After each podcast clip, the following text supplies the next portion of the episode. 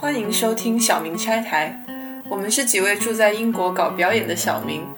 聚焦世界各地表演和艺术界的事件和现象，讨论我们作为艺术家的创作和观察。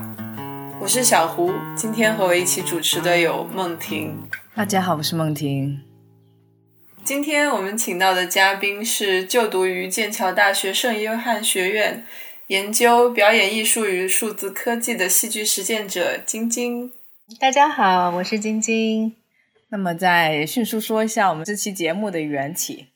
对，这个契机就是 Punch Drunk，也就是现在呃上海不眠之夜这个大型静默式戏剧的主创，英国的 Punch Drunk 剧团，他们的新作在伦敦开演了。啊，好像其实宣传的阵势并不是很大，但其实即使在没有什么宣传的情况下，它头两个月的预售票也很快就已经售罄了。这部新作现在正在伦敦上演，它的名字叫《The Burnt City》，暂定的译名估计是叫《燃尽城》。然后，其实，在录这期节目之前，我和晶晶姐已经有了一次一个多小时的这个通话闲谈。是在晶晶看过《The Ben City》之后，我们就有很多不吐不快的想法，然后就聊了一个多小时。聊完以后才发现，这期应这些这个谈话的内容应该录下来做一期节目。于是我们决定，终于来到了小明拆台。对，但是我其实并没有看过这个戏，所以我今天的视角，呃，就可能跟大部分的听众一样，就我会问一些我比较好奇的问题。那这这一期我们是想来聊一下关于这部新作的一些观感，而且是以观众和半个工作人员的角度。《The Ben City》这部作品呢，它是改编于希腊神话。它基于的原作有两部，一个是《Agamemnon》，一个是《Hecuba》。虽然其实它不是一个非常叙事性的作品，但是它的这个故事背景或者说历史背景是基于呃希腊麦西尼和特洛伊这两个城市的战争之后这样的一个设定。啊，那整个。流程大概是多长时间呢？它整一个是持续三个小时，观众有大概是六个不同的 entry point，就是你在买票的时候，他会呃让你选定一个入场的时间。哦，这部作品它现在演出的地点是在 Woolwich，Woolwich 是在伦敦四区东南边四区的一个地方，可以说是相当偏远。之所以是在这个地方，是因为这个地方是 Punch Drunk 现在新的据点。他们用来演出的那座楼，既是他们的办公场所，也是他们演出的地方。嗯，那个楼房是一个很大的仓库，它整个演出的占地规模也是非常大的。它为了呈现。它这，它这是一个关于两个城市之间的故事。它是各自用了一座楼房来代表这个城市。然后在这个演出里面呢，观众是可以自由的走动，戴着一个演出用的面具，在场景里面自由的走动和探索角色。所以是大概是这样的一个作品。我有几个。几个问题，就是想要就呃确认一下。第一个是我有点好奇，他们他们是先确定在这里办公，还是先确定用这个地点作为他们的演出场所？啊，这是一个很有意思的问题，因为据我所知，在实现这部作品的过程中，最大的难点就是保证有一个可以用的 building。呃，这个其实应该也是他们大部分的制作最难的点之一，就是先要保证他们在呃足够长的时间里能够在这个地方做做一个演出，然后改造里面的场景等等等等，然后才能有接下来的一切。对，我觉得可以帮你补充一点，就是他们他们这种。呃，Patch Drunk 的这个空间是他们创作的一个，确实是很重要的一个出发点。特别是他们早期的时候叫，就是他们有一个非常 special 的一个 term，就是应该叫 space search，就是空间的一个寻找的一个一个最重要的一个工，我觉得是一个方法论的东西了，可以说，嗯，但是当然这是因为刚好你谈到这里，可以回应一下。就是我反而发现，比如说到现在阶段的 Punch Drunk，就是全世界众人皆知的这样一个最重要的沉浸式剧团。当他们的这种方式变得不再是他早期的那种工作方案的时候，其实我我特别感兴趣的就是它空间上也是发生了一些变化。这个也是我跟梦婷可能之后还会再聊的。就是他早期的时候，他并不是特别的去把一个空间作为一个永久方案，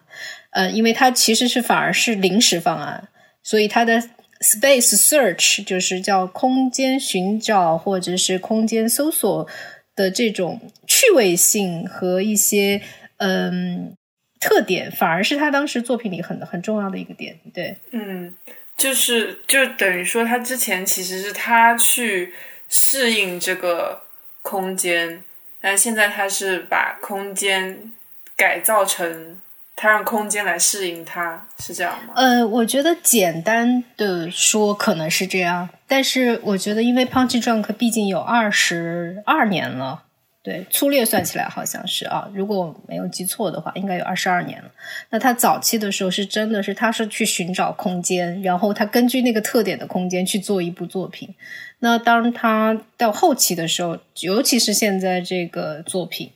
呃，我觉得有一个很大的，我觉得从空间的这个出发点上，其实是有个本质上的改变。嗯嗯，这个点很有意思。也就是说，他们早期呃可能会有更加多 site specific 的元素，但是现在考虑到他们现在的规模，所以他们要做一部作品，他们要考虑很多 logistics 的问题。到底是先先为了这个作品，还是先为了办公？对，其实我觉得刚才这个问题就引引入了一个非常非常好的话题，就是其实呃，Punch Drunk 到现在，它跟这种新自由主义这种市场的关系就更大了。它早期它是一个名不见经传的小剧团的时候，它它不是以市场出发来思考问题的。那现在我觉得，无论是各种大城市的驻场版也好，以及它现在伦敦最新版的这种驻场版也好。他的这种这种以 marketing 为主的这种思考方式，肯定是要占主导一些。我觉得这本身其实是也是可以谈一天的一个话题。对，是的，我还蛮好奇，因为我其实没看过 Punch Drunk 的戏啊。然后你们二位好像也是没有没有看过 Sleep No More，我没有。呃，Sleeping No More，我应该是看过他早年版的。对，因为《Sleeping No More》它的最早的第一个版本应该是在二零零三年。对，但是我不是看的二零零三年的版，是我到到了伦敦一零年、一一年左右看的。但那是一个非常不一样的版本，就不是应该不算大型静默式，可能最多是一个中型。对对对，静默式可以这么说吗？因为我刚刚其实就是想问说，他是不是这个场地也是越选越大？嗯，对，我觉得应该有可能会是这样一种趋势吧。随着他投资的进入，对对于作品的整种整个的这种规模，对都不能跟他早期同日而语了，对吧？他他其实发展至少是有三个阶段：二零零零年到二零零八年的初期阶段。二零零八年到二零一五年的中期阶段，然后再是二零一五年到现在，好像他是二零一五年开始进行了融资吧，或者是就是从一个 theater company 到了一个全球性的 international theater company。对，这个其实是有很大的变化的。嗯，这个时期的分段，其实在跟他们有关的一本出版物里面也有提到，那本书叫《The Punch Drunk Encyclopedia》。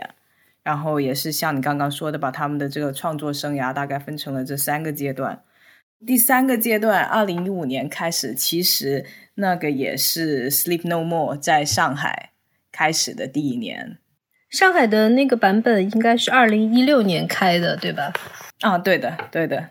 另外再回应一下，就它是不是越呃场地越来越大？可以给你一个数字，就是它现在这部戏里面最多是可以有六百个人同时观看，而且是都是在游走的状态，所以它是一个有这么大 capacity 的空间。哦，那关于这个这个建筑，晶晶姐可以再 更详细的介绍一下吗？嗯。我我也只能是分享一下，其实我当时作为观众的一些观察，就关于这个两个大的呃仓库的这个空间，嗯，其实这个梦婷，因为她一直在里面工作，她其实还有可以分享很多的细节。但我先说一下我当时的观察，就是呃，一个是我作为观众，我去到那个场地，我觉得真的蛮远的。然后呃，还有一个就是我看到那是一个两个大型仓库，它。呃，这个两个大型仓库的时候，它其实是内部有很多的连接，然后，嗯，这个这个空间其实决定了很多很多的这种观看的体验，包括它呈现的方式，因为它直接空间直接决定了戏剧表演的调度。对这个，其实我跟梦婷上一次也交流过这个问题，因为 我说，虽然在那个大的空间里啊，它的层高其实也蛮高的，那个空那个现在的这个仓库的层高，可能我预估会是在十米左右吧。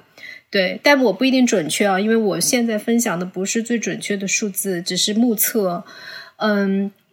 但即使是这样，他也没有办法跟他九年前的那样一部作品，就是进行一种比较，因为那是本身是有，就是就是在一个建筑物的这个里面，建筑物的里面它有很多层，就是不同的几层，一层、二层、三层、四层这样，但是在这个空间里，它是两个仓库，它其实是一种平行结构。那两个大仓库里面，在每一个单独的空间体里面，它虽然也建造了一些台阶，呃，就是楼梯，就是，但是它总的高度也你会只是会觉得那是一层，那是二层，也就是这样的一种上下调度。那整个的这种空间让我在里面的体验，就会觉得它的横向调度非常非常的多，就不像九年前在伦敦。嗯，Poddington 对那个那个演出场地的时候，我就觉得我在上下楼跑的我不行了，就是一直都是我觉得是是在 Y 轴上进行调度。我我现在心里又有两个问题，第一个是那观众是只能在室内活动吗？还是说这两个仓库呃周围的室外也可以作为也是作为表演和活动的场地？它是纯室内。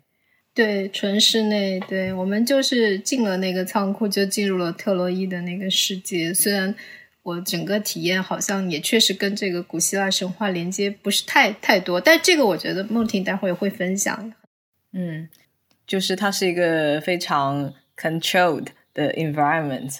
就理论上说，通过这个空间设计，它是能够比较精准的影响你的你你的感受。和氛围。然后第二个问题，其实也不能说是问题，可能是一个想法啊，就是它是不是这个横向的调度，也有一定程度上是因为它取材于就是古希腊那个时期，它本身的那个场景就没有很多的那种外轴的活动。嗯，我觉得你这个反应倒是挺好的，我觉得我没有这么想过，就是。我当时在观看的时候，其实没有想过它是不是本身因为这个题材的原著本身是在那样一个古希腊时代，那古希腊时代的那种空间和建筑特点，嗯，那也也确实不是一个 Y 轴的一种状态，有可能。嗯，就是它这个空间设计，它取材的它的这个文本和故事。可能更多是来自这个希腊悲剧的故事啊，但是另外有两部科幻电影对他们的这个视觉风格、设计风格是影响也很大的，一个是《银翼杀手》，一个是《大都会》，所以可以说他在这个设计上，他并不是想打造一个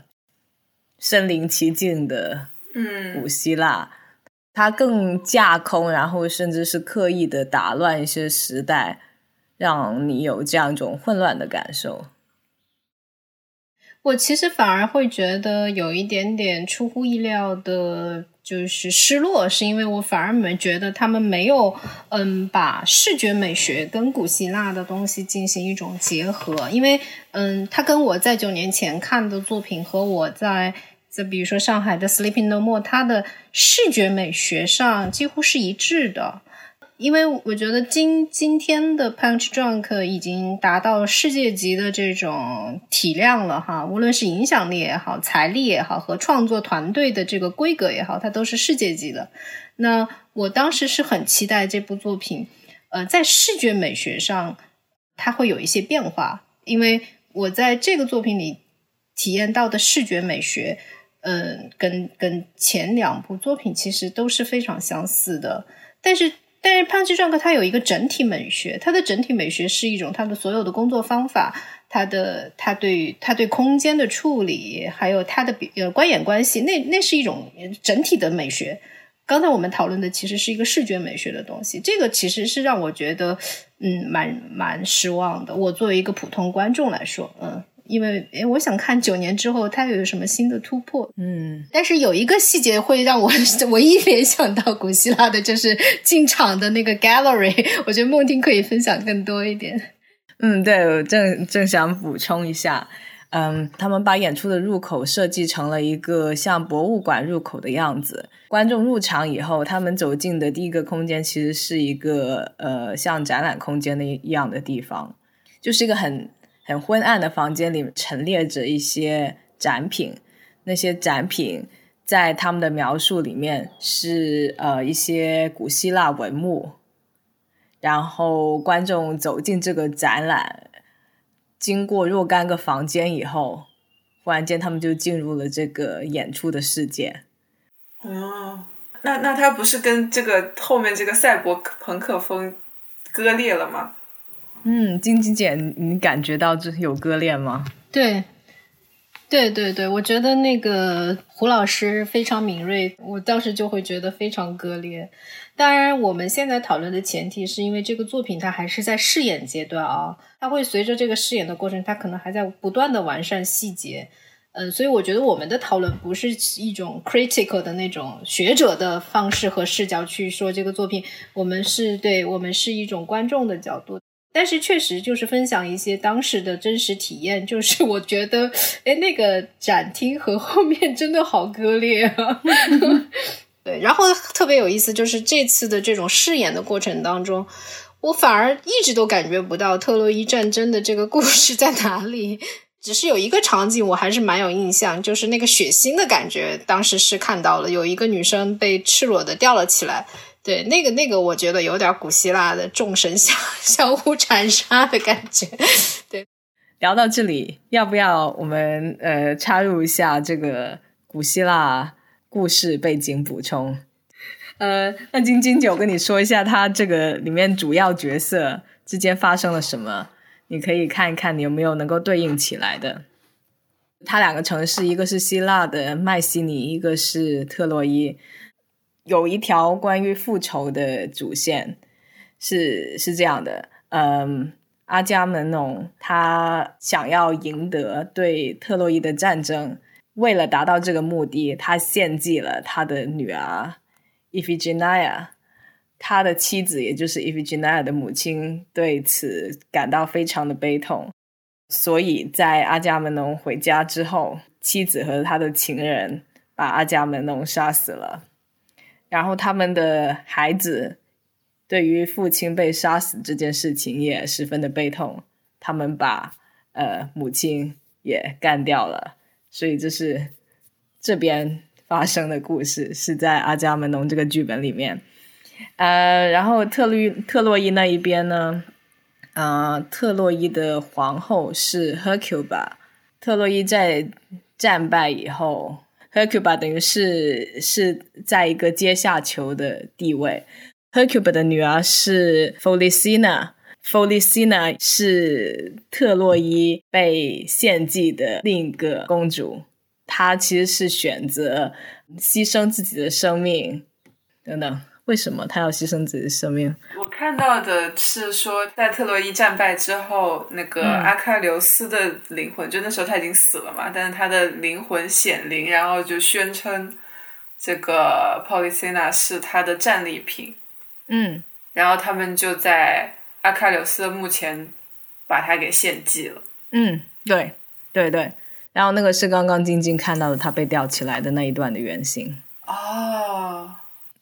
对，我觉得这这个他的选择这个故事背景其实是有相当大的切入难度的，而且他的角色非常的多。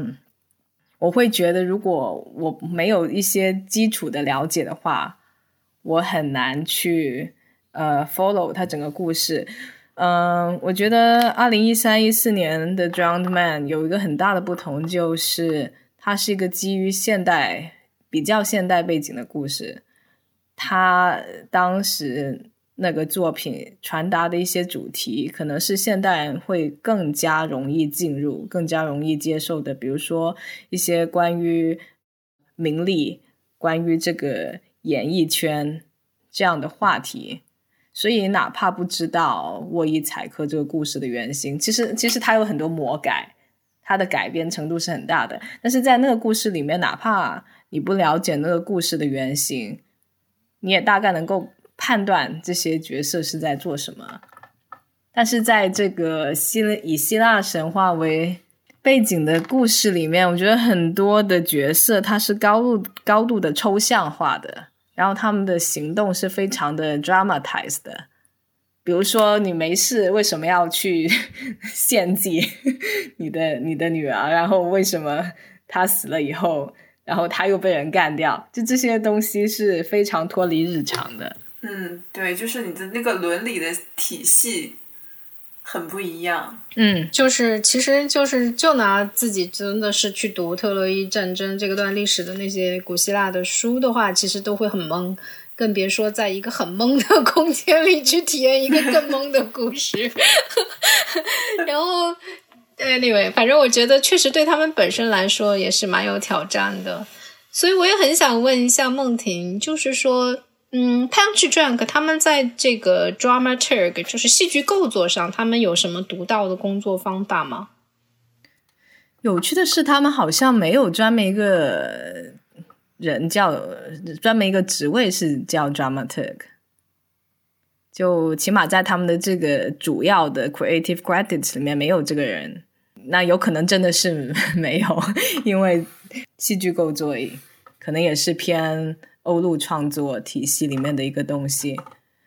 那他们是怎么样子去共同发展一个一个这种 production 呢？这个我不知道，因为我不在这个创作团队里面，就不在这个跟 directing 相关的团队里面。嗯，但总体来说，应该是，嗯，他们的创作是非常强调和演员共同创作 co-devising。啊，然后演员他创作这个角色的很多细节，所以说很多这个角色的血肉是演员在随着时间发展过程里面慢慢一点点的积累起来的，而不是说呃这里有一套编舞你拿去用。然后像像金姐刚刚说的。现在他确实还是在一个预演的阶段，他一共开演了也就三四个星期的样子。然后他其实呃现在现阶段，主创还有演员他们都还在一起实验很多东西，所以其实在这几个星期里，我是一直有观察到一些改动和更新。那我们现在的闲聊也只是基于我们看过的版本的一个八卦。对，今天这种分享也只是我作为普通观众，梦婷作为一半观众一半工作人员的一些观察。我们完全没有之前完全没有提到梦婷这个一半观众一半工作人员的身份。我其实对这件事情很好奇。好的，好的，我一直在找机会想要补充。就是，其实我现在是在给 Punch Drunk 的 Front of House 工作。Front of House 就是，嗯，如果是一个普通的剧场制作，Front of House 一般就是检票，然后呃就维持一下现场秩序的样子。但因为 Punch Drunk 这个演演出的性质，所以我这个 Front of House 它有很多东西其实是发生在 In the House，也就是我会在这个实际演出的场地，不要让观众偷东西啊，不要让观众乱爬一些场景啊，不要让观众对演员做一些呃侵犯性的东西啊，如此等等，是我的这个工作内容。那在没有特别紧急情况的时候，我是我是在看戏，那那又可以打杂，又可以顺便看戏，我觉得是一个非常完美的工作机会。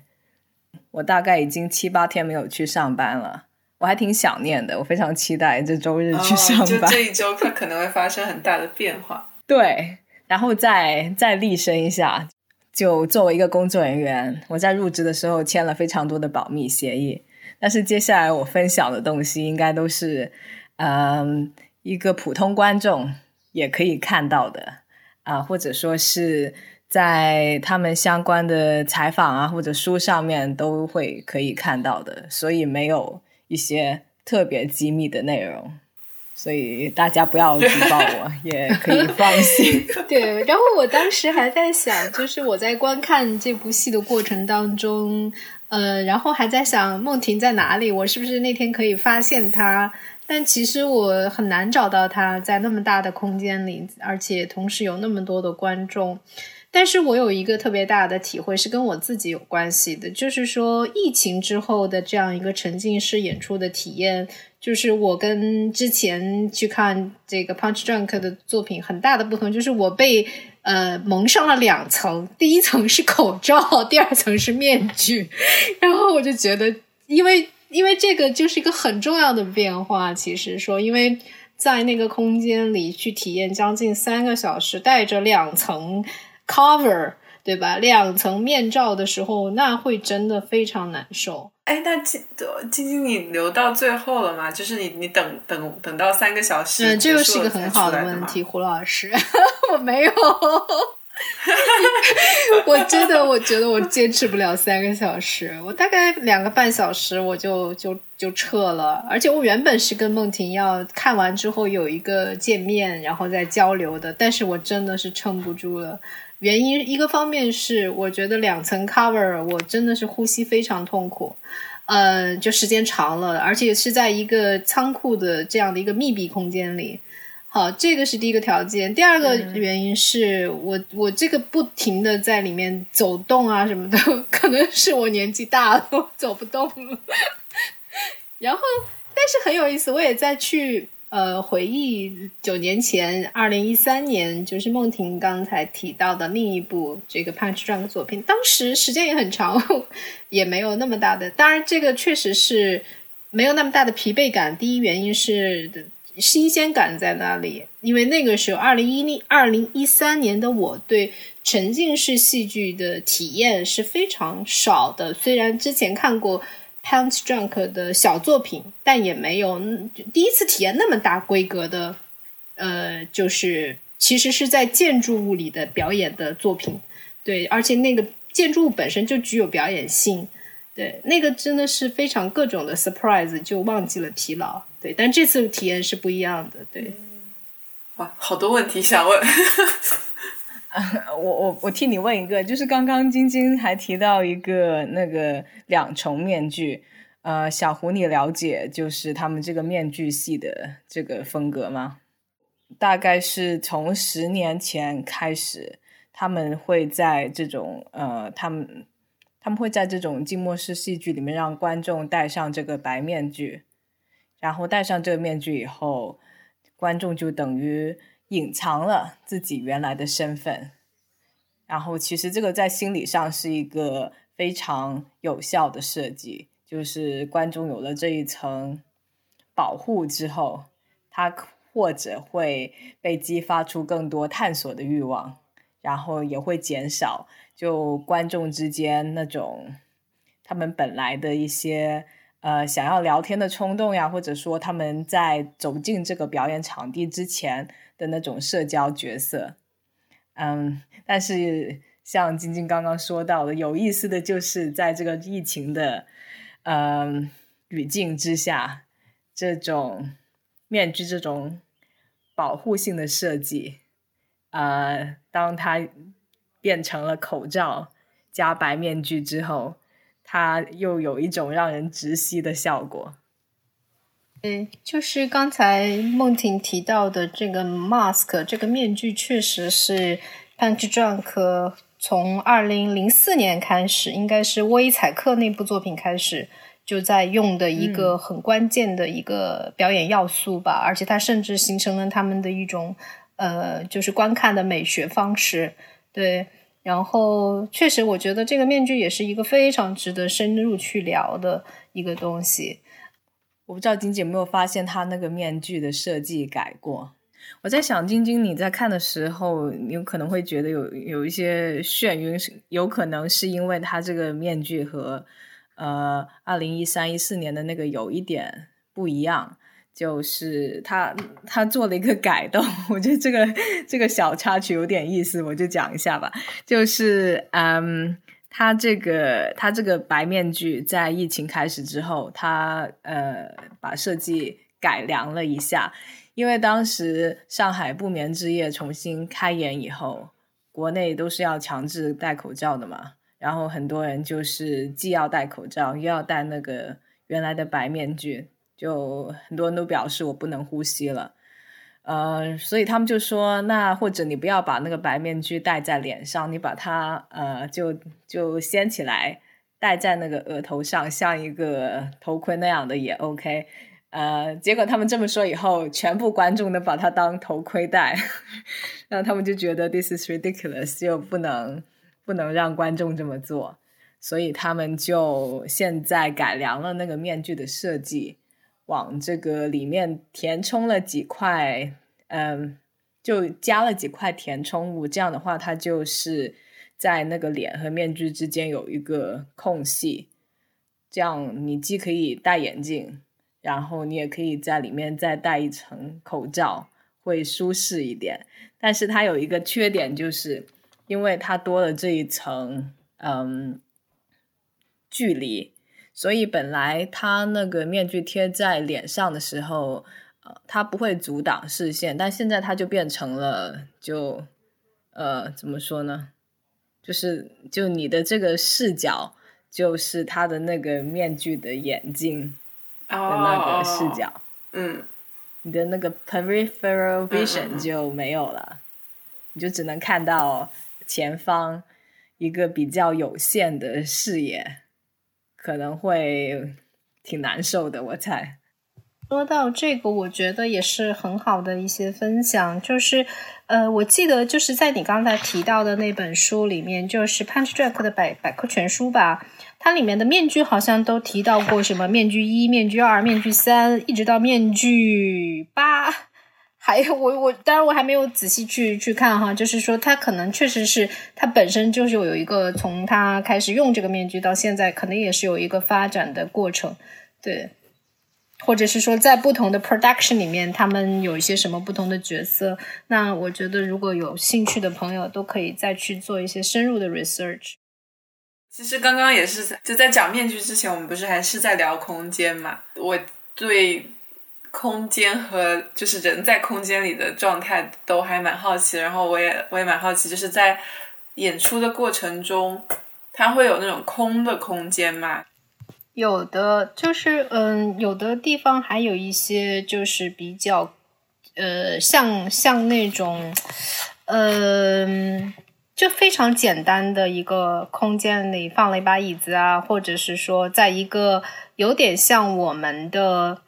呃，一个天井的空区域，然后就是一个非常简单的几把椅子在那里。那个时候对我来说，因为我自己是学 scenography 的，就是说 scenography 这个国内大家比较熟悉的就叫舞台美术，但是其实这个词在欧洲，尤其是欧洲和呃。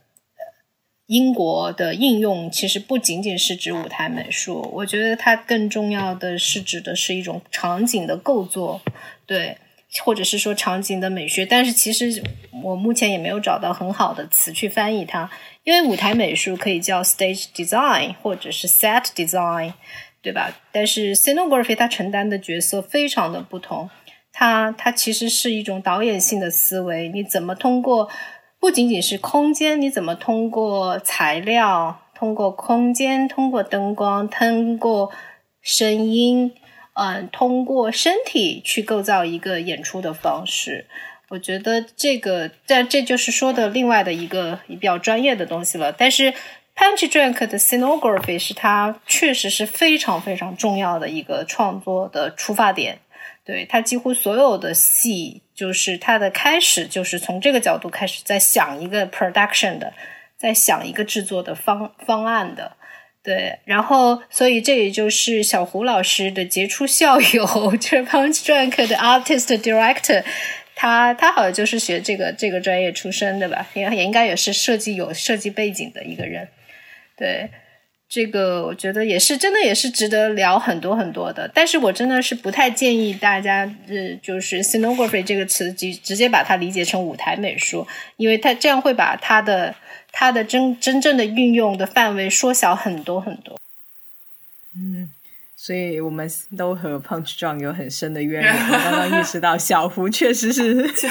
确实是校友，但是我确实也没看过 他们的戏，真的很抱很抱歉。然后，然后就是，而且我特别喜欢去探索那种没有表演人的空间。然后，但是它那种空间里有一些地方是呃呈现了非常多的细节的。比如说，还是像实验室啊，或者是有的时候很像一个女生的这个私人的房间啊，有一些地方又很像那种酒店的带有一带有一定色情味道的这种嗯床啊，嗯，还有一些像办公室空间啊，有一个办公室和另外一个空间的衔接，它是通过一扇大的玻璃窗户。但这个大的玻璃窗户，它其实构成了非常好的互动的表演关系，就是在两个通空间关系里面，他们两两边空间的表演是同时在呼应的。我也同时能看到我在假空间透过这个玻璃窗，我可以看到乙空间的表演，乙空间的观众也能看到我。然后，同时，他有的时候偶尔在这个玻璃窗户，他会很巧妙的运用那个流动的窗帘去进行一些割断，我觉得也是非常非常好的。这个是我在以前他的作品里面没有发现的，或者是说以前有我没有注意，但那次那这一点是我当时觉得眼睛比较一亮的。就晶晶，你记得它里面有一个酒吧吗？对，我记得。嗯，对，那是我休息的重要场所。但但真的很多很多观众在在开始一个或一个多小时之后，就会不断的找那个爸在哪里。我觉得那个设计真的很好，就是我指的这个好，指的是说他在表演的中间镶入了这样一个公共空间。那这种公共空间又没有直接说要跟戏剧的这种 storytelling 联系的那么紧，它有一种建立，但是它又满足了就是一一定的功能，比如说我们可以休息。第二个就是说，我们可以在那里欣赏一些其他的很松弛的一些表演，有一点像，就真的很是一个 pub 的感觉。然后就是你，而且那个时候你就跳出来了，你你就可以成为你自己。呃，我我觉得可能因为我比较，嗯，对对，immersive 的这个词本身也会有一定的距离的，就是我不希望自己是全身心的，就就完全没有我自己了。对，因为我还是很喜，因为我还是很喜欢布莱希特，就对，因为我觉得监理也很重要，所以我就觉得那个空间的设计一直我都觉得很精彩。呃，一个是可以在整个的体验过程当中，它有一个缓缓解。呃，其次就是真的，呃，我也可以跳出来去去去完全去想一点别的事儿。这个 pub 的这个设计也是贯穿在他们很多作品里面的。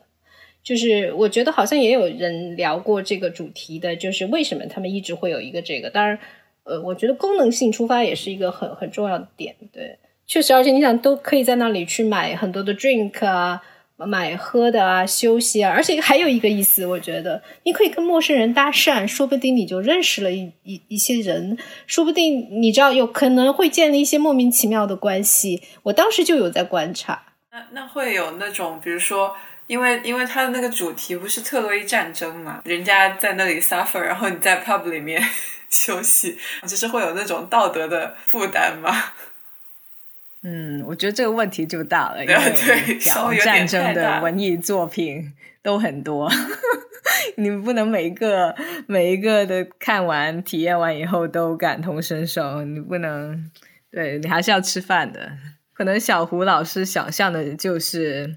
就在这个 immersive 的世界里面，你被卷入这种情绪这个世界里面，然后很难抽身的感觉，是吗？我觉得这个完全因人而异，因为不止一次听说过，就是有有人看这个时候会那个惊恐症发作，就有些人天然比较容易入戏。我还想起有一些，就刚刚晶晶说到这个 scenography 给人的心理作用嘛，然后我想起之前有个同事跟我们说，就他在比较黑暗的走廊里面，远方有一些 strobe light。那种闪光灯在那里站岗，然后他说，大概一两个小时以后，他出现了幻觉，他看到那个 走廊里面有有一些闪亮的人在向他走来，就偶尔会听到一些同事会说，他们工作的时候，他们也会觉得有一点受不了，就是觉得他整个这个场景的 intensity 让他们觉得有些 too much。我那天跟梦婷分享过，帕奇传克之前几年演出的时候，有一些现象，包括呃，他们被观众侵犯啊，或者是说有一些观众认为他们也被演员所侵犯啊，他们是不是在这种这个 Punch Drunk 表演者和观众之间这个界限上，他们也有很多的思考。早几年的时候，可能它是一个新的戏剧现象，大家也没太太 critical 这种。到了现在，可能就成了一个问题。由于由于现在又是各种对吧？对于这种，呃，这个 Me Too 啊，这种运动啊什么的，所以他们也变得也比较谨慎。就我知道 Sleep No More 是有很多那种粉丝，他会反复的去看，然后去看不同的跟不同的角色啊，或者是怎么样的。这个现象，它是不是已经出现在这个戏里面了？啊，对对对，已经出现了。我加入了一个 Facebook 上面的 fan group，然后我觉得每天看他们的这个讨论分析都都比这个上班还要精彩，而且这些粉丝真的是很狂热。这是一个特别让我觉得好奇的问题，就是，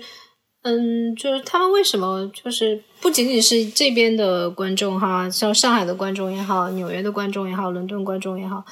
就是。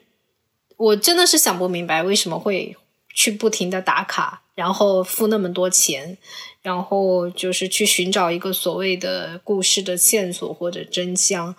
嗯，那这个其实是会让我想到另外一个角度，就是说，呃，这是不是就会让所有的人陷入一种这种这种这种资本的这种陷阱里去？因为，但是他他其实是抓住了观众的那种心理状态。嗯，你要去去找各种线索啊，去什么的。那么这种东西也是跟他前期的这种宣传，因为也有关系的。因为呃，胖奇壮克他怎么了解观众的心理，我觉得也是也是非常厉害的。嗯，对我对丁晶说的很有同感，就是这种其实不只是沉浸式戏剧，呃，比如说西区的戏或者音乐剧里面也会有这种饭圈现象、打卡现象。真的是有相当一大部分的人，他们愿意不一定是买最贵的票，但是但但是他们会一遍遍的去刷，然后为了看不同的 cast 或者看这个这个特定的演员他不同场次的表演，一些细节发挥，真的是会以一种追星的角度去看。对，然后但是我也会发现有一些一些嗯细节上的，不能说细节，好像有一些不同。就是说，嗯，在这种沉浸式戏剧里，包括现在的很多什么嗯沉浸式游戏啊什么的，他们去寻不断的买票是去寻找那个所谓的故事的线索。它跟当时你就是比如说我们刚才谈到的那种追星，可能也还不太一样。对，所以我也是比较好奇这种现象。嗯，关于观众好奇心的这一点其实很很重要。嗯，因为在我开始对这个故事背景有了一些了解以后，我是确实非常期待每天去上班。我觉得最有意思的可能是它这个 character loop 的设计。就我刚刚不是说到它一共是有三个 loop 吗？其中每一个演员、每一个角色，他也有自己的 loop。就比如说 A 和 B，他们在这个 loop 里面会相遇，然后各自去不同的地方，然后 A 和 C，然后 B 和 D 又会相遇，然后有一些事情发生。又比如说，这个是我从那个 fan group 里面看到的。有那么几个角色，他们的这个 loop 的方式不太一样，就他们不是一圈一圈的这样重复三遍，就他们有一个大的 loop，在它整个三个小时之上的。就我所知道的，有参与到这种这个 loop 里面的角色是 Hades 还有 Persephone，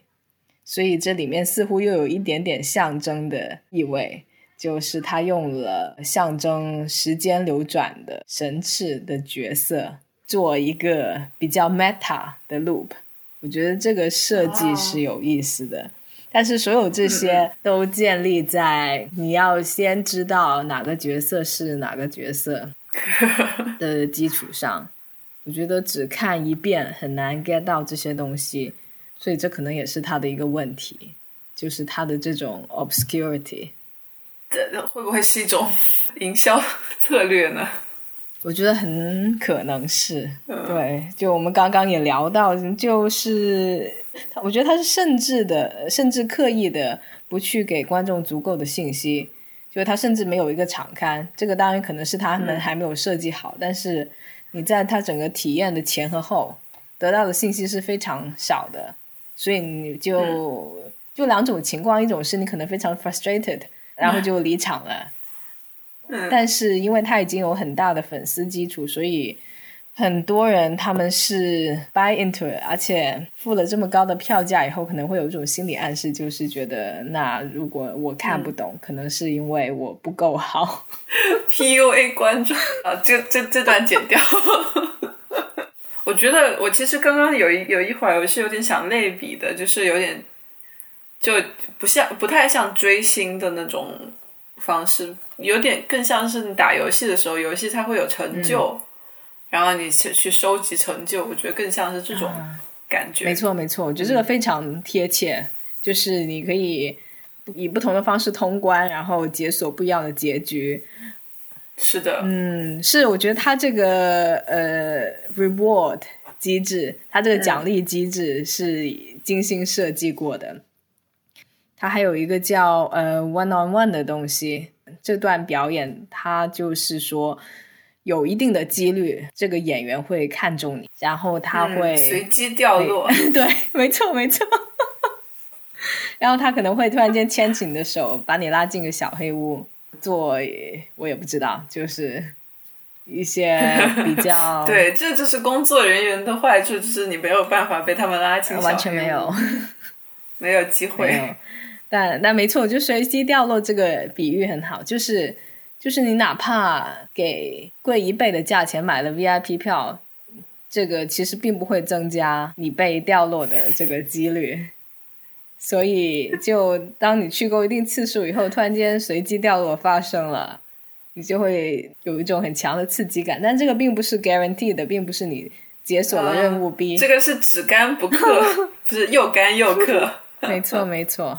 嗯，我跟梦婷也之前有交流过，就是我对九年之后 Punch Drunk 的一个新制作版本，我真的是怀着莫大的期待。那莫大的期待的原因是，我觉得他们会不会有一些新的媒介的使用？这个媒介当然我指的就是数字科技。那 Punch Punch Drunk 这二十从二零零零年成立到现在，应该是二十二年。对，那它其实也是之前用过很多科技的，但是我。目前因为我没有做过特别深入的调研，我不知道是哪部作品。但但这部作品我没有看到特别多的科技的或者是数字媒介的运用。呃，这个其实是让我有一点点意外的。嗯，因为首先就是古希腊题材，它是天马行空嘛，它很很适合去用科技的手段做一些表现。呃，其次呢，我想 Ponty Drunk 九年之后再拿，就是这个九年指的是二零一三年的那个 p o d d i n t o n 的那个那个演出，到现在已经九年过去了，他有一些什么新的东西在尝试，这个我确实是没有看到，所以我也想说，梦婷可不可以就这个角度再做一些分享？对，这个我们当时也是讨论过这个问题。我的感觉就是，其实他们的这个整个美学是比较偏 analog 的，所以可能引入一个呃数码的这样一个媒介，有可能会破坏他们想营造的那种非常 almost real realistic 的那种效果。比方说，他们在这个场景里面设置这么多的细节，就很多东西都是可以看得到，然后你也可以去摸、去去探索。要是在这个里面，数字的 layer，可能我猜或者不是他们想要的。嗯，这点还蛮有意思，因为他你说他的那个设计风格其实是有点。被什么大都会啊，还有银翼杀手啊，就是受到这些的启发。就这这两个都是 sci-fi 类型的，没错，没错。对我自己说的也觉得，他们要是真的想结合，也是有办法可以结合的。所以为什么呢？我我我也是觉得，就是这个为什么，我觉得是很关键的。就是他们他们究竟是怎么想的？因为他们是完全有能力去做这件这个这个使用或者在创造的。一个是资本，他们是有这个实力的。然后他们现在这么大规格创作团队，他也是可以的。但是但为什么？对，就我真的是没有看到。嗯。对，就说到这个，我想起我看到的一条观众评论，其实那个是一条差评，听起来是觉得有点有点搞笑。就是那个观众他留了一条差评，他说看到宣传资料上面写，某每个观众都会得到一个特别的 show mask 来增强你的体验。我期待得到的是一个 VR headset，我以为会 进去带上一个什么东西，看到一个。对啊，这个我觉得虽然我不是这个观众给的这个差评，但我真的是也这么想过。我至少觉得应该会有一个 AR 的呃呃 glass 啊，或者是 VR 什么的。但是，但是我也想过说，它一定不会那么浅的运用，它可能会运用的我根本就没想到。但问题是说，我没有想到的是，它什么都没有运用。是他要是比如说想做一个全息投影啊，然后制造一种这种效果啊，我现在我我是能够想象的，但是真的完全没有。而且他现在是驻场版，他太有条件做这些事情了。而且任何包括材质上的挑战，他也可以做。因为如果是说以前没有自己的场地，他会考虑到这个作品的可持续性，还有巡演性，他都可能会舍弃一些这种挑战。但是我觉得现在他有了场地，有了一个这个永久性的驻场，反而没有这个东西。我这个觉得不仅仅是我刚刚提到的一个科技上的问题，包括材质上的挑战，材质跟光和数字科技的结合的上面的挑战。似乎我都没有看到，这个是是我觉得有点意外的地方。对，